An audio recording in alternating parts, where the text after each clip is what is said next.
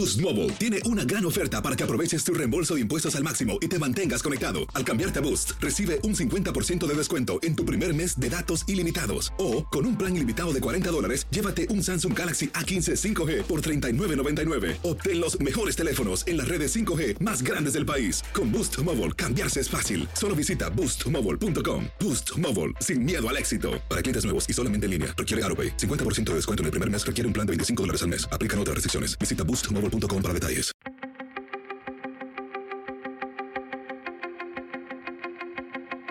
Temas importantes, historias poderosas, voces auténticas.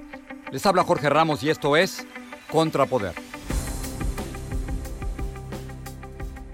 Bienvenidos al podcast. El periodista, presentador de televisión, estratega de vida y escritor cubano Ismael Cala ha sido calificado como uno de los comunicadores más influyentes de todo el continente. Cala escribe a menudo sobre liderazgo y desarrollo personal y ahora ha publicado un nuevo libro, el noveno, en el que explica su filosofía. Se llama Fluir para no sufrir, 11 principios para transformar su vida. Ismael y yo tenemos una larga conversación durante años y ahora aquí la continuamos.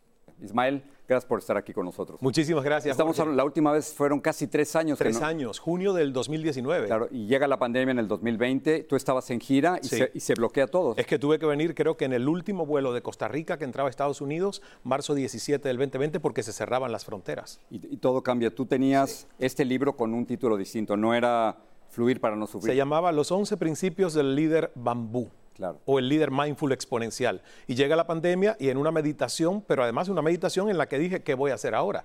Se acabaron los eventos, se acabaron los viajes, ¿qué pasa con nuestras empresas? Y la verdad que en medio de esa contracción le pedí a Dios, a esa fuerza cósmica, que me diera un título para esto y que me ayudara. Y literalmente salió fluir para no sufrir. Déjame quedarme ya que mencionaste lo del líder bambú. Estaba viendo en la página 202, habla sobre la importancia del líder bambú y, estaba pensando en la reacción del mundo frente a Vladimir Putin. Sí. Si no fueran líderes bambúes y fueran líderes de acero, de piedra, de cemento, estaríamos en medio de una tercera guerra mundial. Correcto. Correcto, y yo creo que además la guerra no se justifica. Yo sé que hay que, entender que nosotros como seres humanos tenemos tanto una violencia innata por supervivencia y autodefensa, como también tenemos el amor y la paz para crear desde la conversación y la diplomacia soluciones pacíficas. O sea, yo digo un no rotundo a la guerra y no la justifico porque soy seguidor de Gandhi, soy seguidor de Nelson Mandela, quien admitió en su juventud la rebeldía violenta contra el apartheid y 27 años después de cárcel Jorge sale con una conciencia alta buscando cero revancha contra la población blanca que le sometía. Esos son los ejemplos que nosotros deberíamos seguir. O sea, en, este caso nosotros personalmente no tenemos que tomar decisiones frente a Putin, pero cuando nos enfrentamos frente a un bully, frente a un dictador, cuando nos enfrentamos frente a un jefe que, que es abusivo, ¿Cómo lo enfrentamos? ¿Cuál es tu recomendación? Yo creo que la recomendación es nosotros llenarnos de valor y amor, fuerza serena y no fuerza bruta. La fuerza bruta ofrece una resistencia que crea una guerra. La fuerza serena crea un sarcasmo o una respuesta más inteligente. Es como cuando a Winston Churchill en el Parlamento británico una señora le dijo, señor Churchill, usted es odioso, repudiable. Si yo fuera su esposa, le envenenaría el café. Y él como que respiró y dijo, señora mía, si yo fuese su esposo, me tomaría el café. Uno de los, de los principios, además del bambú, es la idea de resiliencia. Es una palabra relativamente nueva. Tú haces una referencia a la Real Academia de la Lengua Española. Pero, ¿para qué nos sirve la resiliencia? ¿Cuál es la diferencia entre eso y, y por ejemplo, resistir? es que fluir o aceptar no es resignarme, no es conformarme, es simplemente yo bajar la guardia para diseñar una posible mejor respuesta. Nosotros podemos utilizar el cerebro primitivo, que es el reptiliano, que es el de agredo porque me agreden, o hago una pausa, cuál sería mi mejor defensa y veo mis opciones. Entonces, no vamos a confundir lo que es fluir con resignarse. Es fluir desde la aceptación de que yo valgo, de que me puedo defender, pero lo haré de la mejor manera posible. Tu mensaje yo creo que está pegando mucho porque estamos pasando momentos realmente increíbles, impensables. Primero, dos años de pandemia que seguramente se van a extender un poco más. Estamos en medio de una guerra que aunque sea en otra parte del mundo nos está afectando aquí directamente. Me dices que has vuelto a hacer el Sí. tour por... Vienes de Argentina, no has dormido hoy, así que... Estuve, no he dormido, he llegado esta Yo mañana directo aquí al estudio. Ojos rojos y se aceptan. Sí, ahí, ahí están. Y estuve una semana en Paraguay haciendo eventos, haciendo entrevistas con funcionarios, incluso el vicepresidente eh, de Paraguay en este momento que está aspirando a la presidencia. Y estuve una semana en España, o sea que vengo de hacer casi un periplo. Ok, muy Entonces, cuando ves a toda esta gente que está llenando los lugares a donde tú vas, ¿qué buscan? ¿Qué, qué te dicen? ¿Qué quieren? quieren paz. Y por eso ese es el, el símbolo de un no a la guerra. Putin hace la guerra porque no tiene paz en su corazón, porque es un retrógrado que está buscando los tiempos de Catalina la Grande o Iván el Terrible, queriendo revivir una memoria histórica de poderío ruso. Y eso es porque no hay paz en el corazón. No está acorde con los tiempos que la pandemia nos debería haber enseñado de buscar conciencia, unidad. Es mucho más lo que nos une que lo que nos separa a los seres humanos. Pero es un tema de conciencia. Una de las cosas que más admiro es tu capacidad de reinventarte y reinventarte con, con alegría, Sí. porque has cambiado muchísimo y lo has hecho con muchísima alegría. Pero hablas de dos veces en que te has roto, una a los 15 años, otra Sí. a los 28. Sí.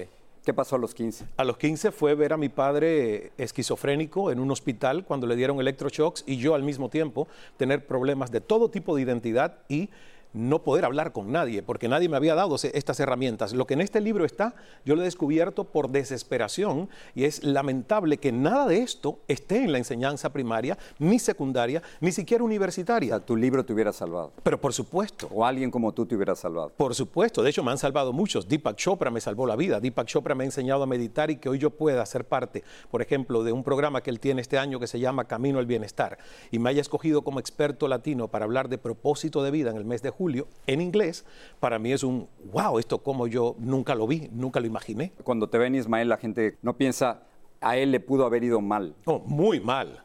A los, a los 28 años me rompí cuando era mesero en Toronto, Canadá. Saliendo de Cuba. Claro, porque mi ego de venir ya siendo una celebridad desde los 8 años en radio, desde los 15 en televisión y ser mesero y que una señora me reconociera porque estaba de visita en Toronto, cuando ella me dice, tú no eres Ismael Cala, ¿qué haces tú aquí sirviéndome? Mira, es como que una puñalada al ego. Yo regresé a la cocina de ese restaurante dominicano llorando y ahí me di cuenta de lo estúpido que era hasta ese momento. Creértela, creerte que eras una imagen. Y ¿no? creerme además que por estar allí era menos. Y cuando los dos cocineros amigos míos me preguntaron, Ismael, ¿por qué lloras? Tuve que decir, porque una señora que viene de Cuba me dice que ha muerto la mamá de una de mis mejores amigas. Ahí me cayó el 20, como se dice en México, de que yo tenía que vivir desde otro nivel y no desde el ego. Entonces fue un punto de quiebre importante porque la verdad a partir de ahí mi humildad empezó a ser el valor más importante para cultivarse. Déjame terminar con algo un, un poquito más personal. Tú y yo llevamos años conversando sobre el- los temas más dispares. Y te de- acuerdas que me llamaste motivador y te dije que motiven las abuelas. Exacto, exacto. Y, y yo de verdad te lo digo como me ha tocado hacer muchas entrevistas. Eres y eras un gran entrevistador.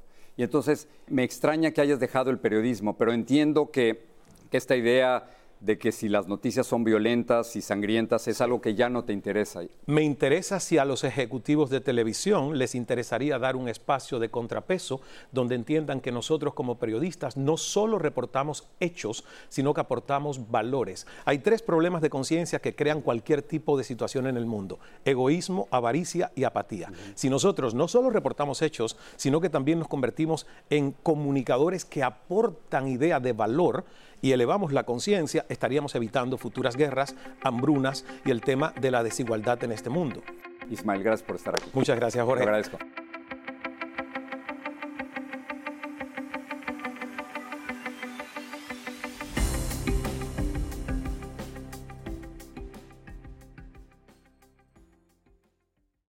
Boost Mobile tiene una gran oferta para que aproveches tu reembolso de impuestos al máximo y te mantengas conectado. Al cambiarte a Boost, recibe un 50% de descuento en tu primer mes de datos ilimitados. O, con un plan ilimitado de 40 dólares, llévate un Samsung Galaxy A15 5G por $39.99. Obtén los mejores teléfonos en las redes 5G más grandes del país. Con Boost Mobile, cambiarse es fácil. Solo visita boostmobile.com. Boost Mobile, sin miedo al éxito. Para clientes nuevos y solamente en línea, requiere AroPay. 50% de descuento en el primer mes requiere un plan de 25 dólares al mes. Aplican otras restricciones. Visita boostmobile.com para detalles.